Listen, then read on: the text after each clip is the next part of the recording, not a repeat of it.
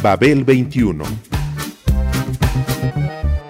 came on my spaceship to save the Earth. I've been to the south and I've been to the north. Check me out, darling, when you hear me sing. I'm an ugly duckling, I'm a beauty king. I'm an alien Elvis, I bring love and joy. My dance might remind you of the disco boy. I'm young, I'm old, I've got a heart of gold. I'm an ultimate gift to the people of the world. Some say that I come from Russia, some think that I come from Africa. But I'm so exotic, I'm so erotic, cause I come from the planet Paprika. El gusto hipermoderno. Babel 21. Greetings from planet Paprika.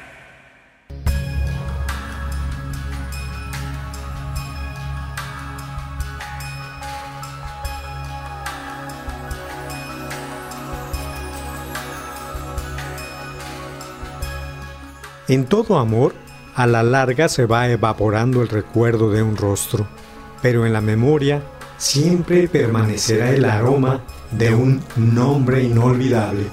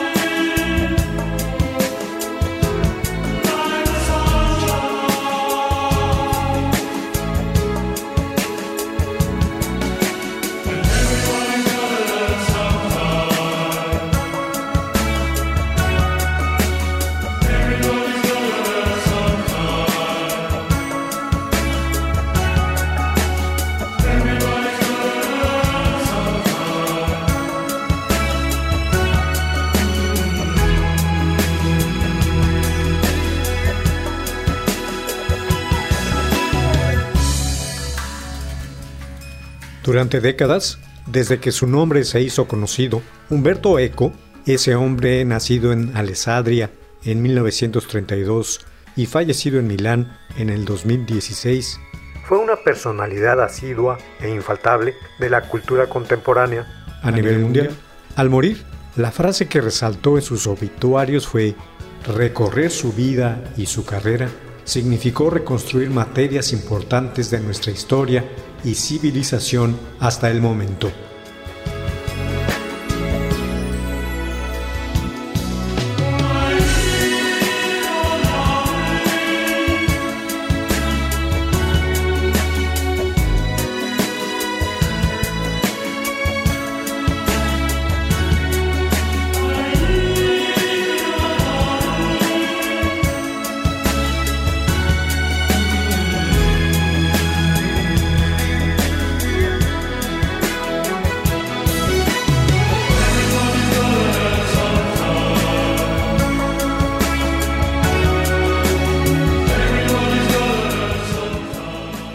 1954, Eco se doctoró en Filosofía y Letras en la Universidad de Turín.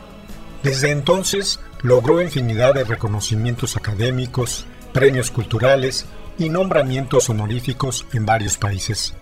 En su trayectoria, casi 40 universidades de todo el orbe le concedieron el doctorado honoris causa.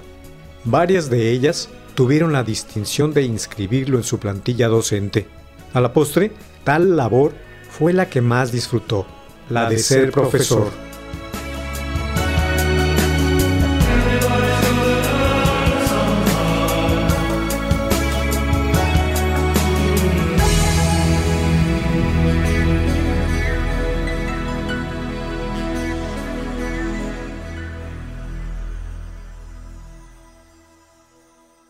Ser profesor, sí, porque para él el saber adquiría sentido si se compartía críticamente. Si se compartía críticamente. La filosofía, desde su punto de vista, era abrirse al mundo, a su estupidez incluso, con rigor y humor.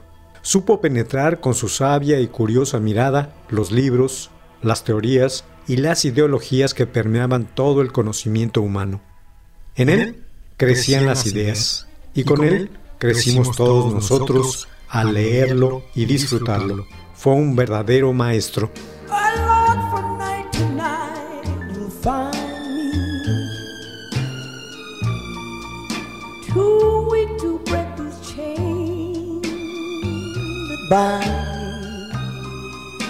I need no shackles to remind me I'm just a prisoner. Don't let me be a prisoner. And wait now. From true master of mine, fade now.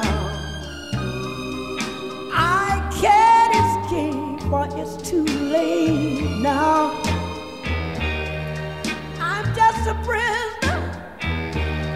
Don't let me be a prisoner. What's the good of my caring if someone sharing those arms, but not with me? Although she has another, and I can't have another, for I, I'm not free. She's in my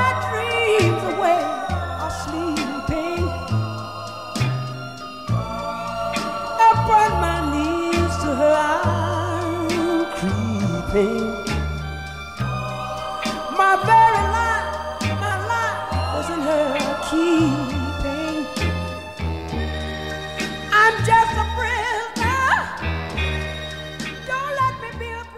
Eco, considerado uno de los grandes filólogos, filósofos y semiólogos a nivel global, ganó notoriedad desde joven en tales disciplinas.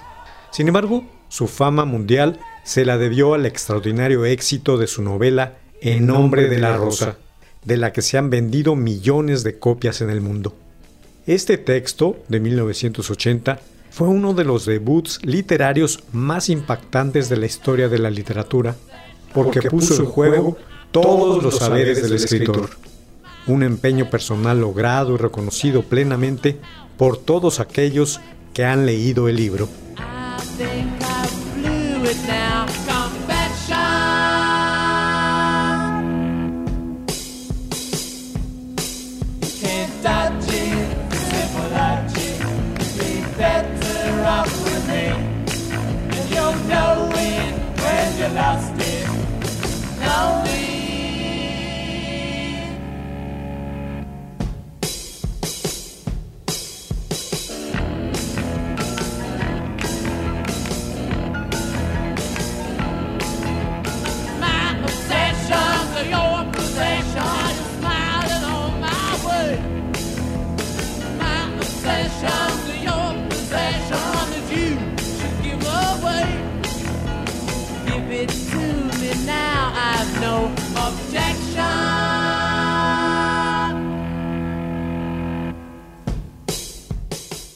Tras su aparente tinglado de novela negra, está también su incuestionable condición de tratado filosófico y la del libro clásico que admite un sinnúmero de lecturas posibles. La histórica medieval, plena de contexto y perspectiva, la narrativa, fascinante dentro del género del thriller, la ética, crítica moral contra los purismos y las verdades únicas, la semiología, que aborda el conocimiento de la humanidad, a fin de cuentas, así como la del libelo revolucionario, con todas sus contradicciones ideológicas, entre otras.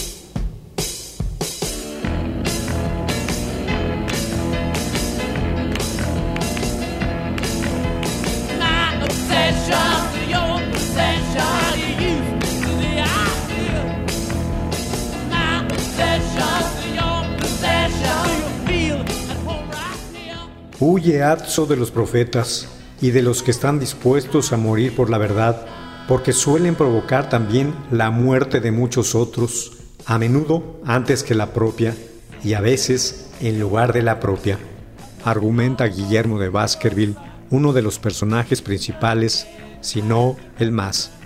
El libro de Eco, El nombre de la rosa, es pues un thriller medieval ubicado en 1327, en torno a las muertes que suceden en una abadía de los Apeninos, famosa por su biblioteca única, a causa de un incunable volumen prohibido que diserta sobre la diabólica risa. Con ello, el autor italiano trató una de sus luchas y temas fundamentales, el peso de las palabras. My feet are so tired, my brain is so wired.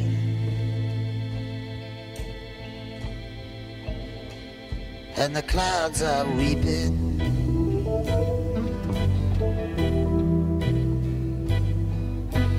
Did I hear someone tell a lie?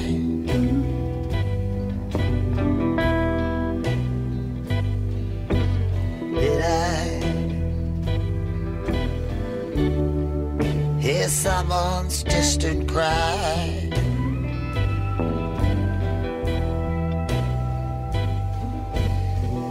I spoke like a child, you destroyed me with a smile while I was sleeping.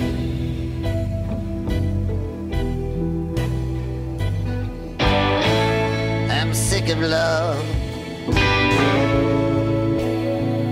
That I'm in the thick of it.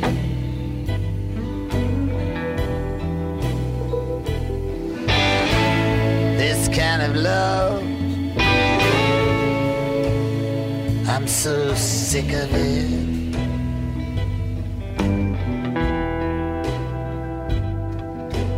I see I see lovers in the meadow.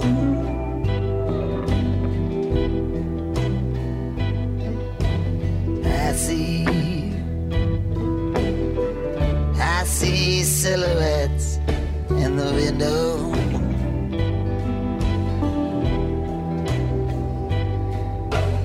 Watch them till they're gone, and they leave me hanging on to a shadow. En uno de los pasajes a destacar de la novela, el joven protagonista cuestiona a su maestro, que no quiere interceder por una muchacha inocente condenada a la hoguera por brujería, a pesar de que éste ha entablado fuertes discusiones filosóficas con sus superiores e incluso con los inquisidores, con respecto a las situaciones que derivan en denuncias y las condenas por culpabilidad, y en defensa de los libros, de todos los libros. El joven aprendiz y novicio, a quien mueve el amor por la muchacha, reprocha a su maestro lo siguiente. ¿Son entonces más importantes los libros que las personas? La importancia de las personas parece responder el interpelado en su afán por preservar y fomentar la transmisión del tesoro que guarda la formidable biblioteca de esa abadía, radica en las palabras. Y cuando las palabras son prohibidas o banalizadas, las personas desaparecen.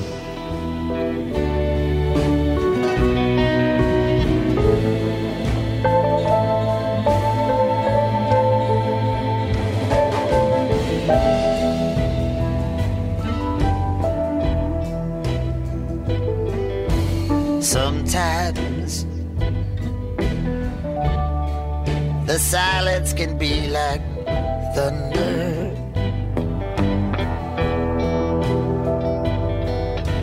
Sometimes I wanna take to the road and plunder.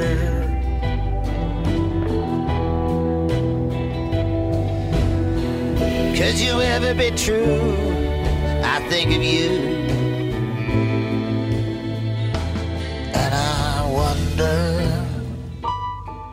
En la última página de El nombre de la rosa hay una frase en latín.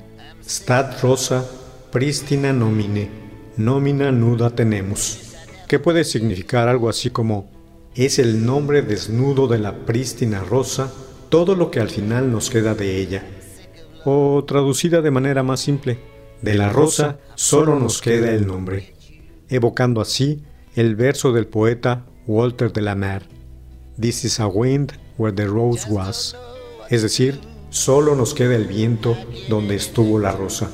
De las cosas y las personas, al final solo nos queda el nombre, su halo. Su halo. Un recordatorio tanto al joven como a los lectores de que en todo amor pasado, a la larga se va evaporando el recuerdo de un rostro, pero en la memoria siempre permanecerá el aroma de un nombre inolvidable.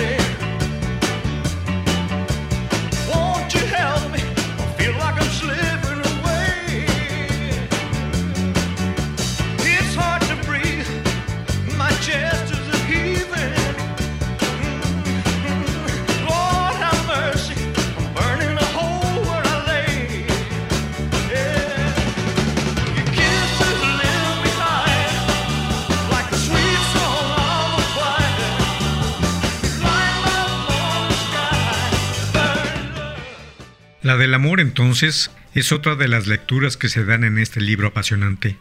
Y uno de los primeros autores vernáculos que cita el joven protagonista al respecto en el nombre de la rosa es Máximo de Bolonia, a quien se adjudica en el libro Speculum Amoris el señalamiento del amor como una enfermedad. La lectura de aquellas páginas me convenció de que sufría esa enfermedad. Si bien por un lado me preocupaba el hecho de estar enfermo, al mismo tiempo me iba convenciendo de que a pesar de encontrarme así, la enfermedad que padecía era normal, puesto que tantos otros la habían sufrido de la misma manera.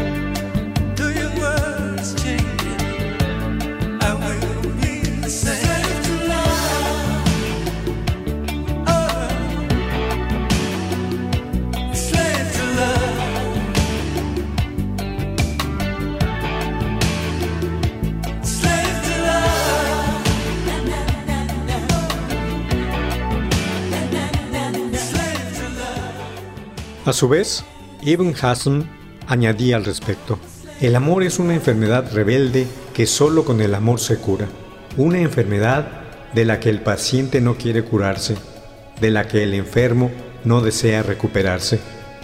Por su parte, Basilio de Ancira decía que el amor entra por los ojos. Quien padece dicho mal demuestra, síntoma inconfundible, un júbilo excesivo y al mismo tiempo desea apartarse y prefiere la soledad, a lo que se suma un intenso desasosiego y una confusión que impide articular palabra. Cuando se le impide contemplar al objeto amado, el amante sincero cae en un estado de abatimiento que a menudo lo obliga a guardar cama, y a veces el mal ataca el cerebro, y entonces el amante enloquece y delira, y si el mal se agrava, puede resultar fatal.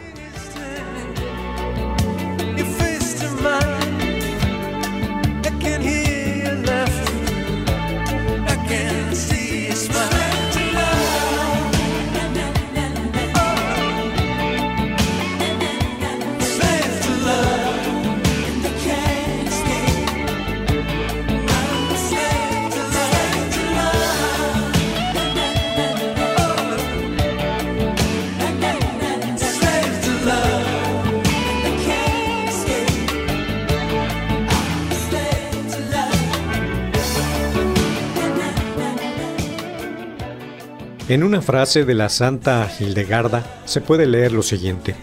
El humor melancólico es el sentimiento que experimenta quien se aparte del estado armónico y perfecto que distingue la vida del hombre en el paraíso, y de que esa melancolía se debe al soplo de la serpiente y a la influencia del diablo. La idea es compartida por ciertos autores sabios como el autor de Liber Continens, que identifica la melancolía amorosa con la licantropía, en la que el enfermo se comporta como un lobo.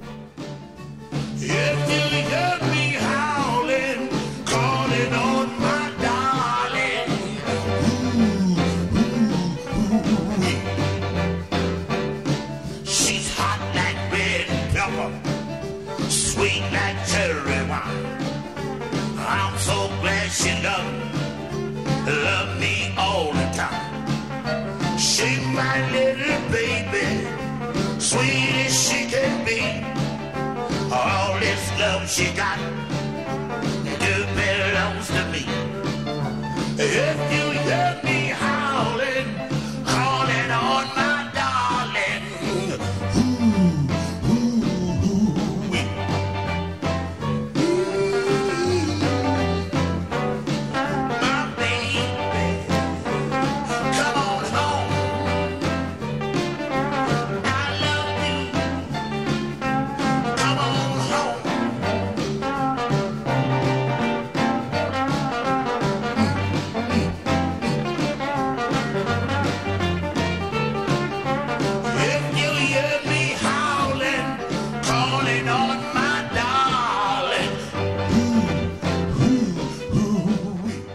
Por otro lado, el gran Avicena define al amor como un pensamiento fijo de carácter melancólico, que nace del hábito de pensar una y otra vez en las facciones, los gestos o las costumbres de una persona del sexo opuesto.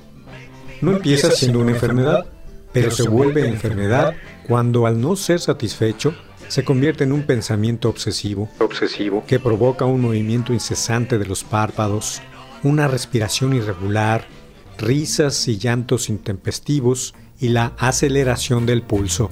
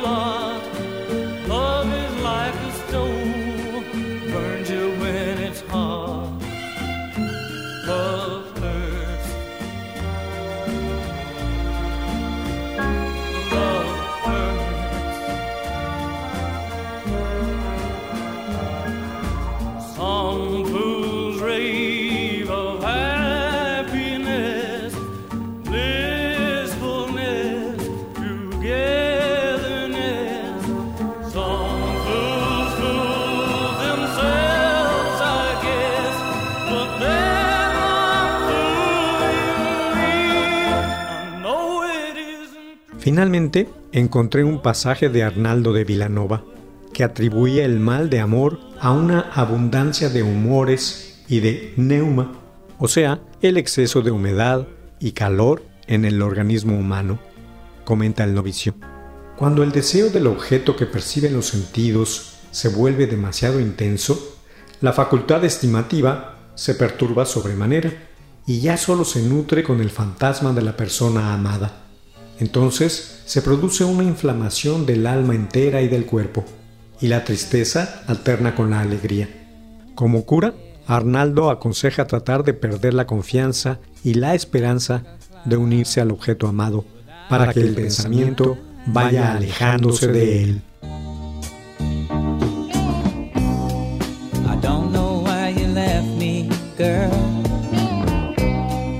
Truth I'd like to know. Love makes the world go round. But when it stops, you gotta get off and go.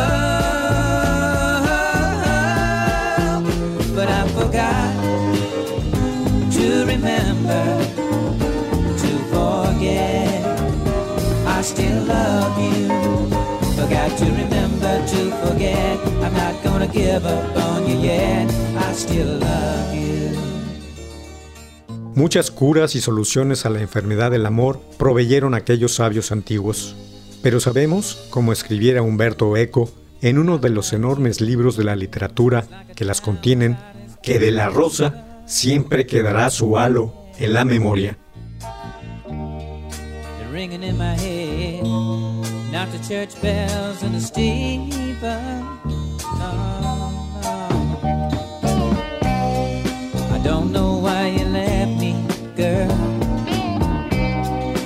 Truth I'd like to know. Love is like a heartbeat. But when it stops, you know it's time to go. But I forgot to remember to forget. I still love you. Forgot to remember to forget. I'm not give up on you yet. I still love you. Baby, I forgot. Babel 21, un programa de Sergio Monsalvo. Producción a cargo de Pita Cortés, Roberto Hernández y Hugo Enrique Sánchez.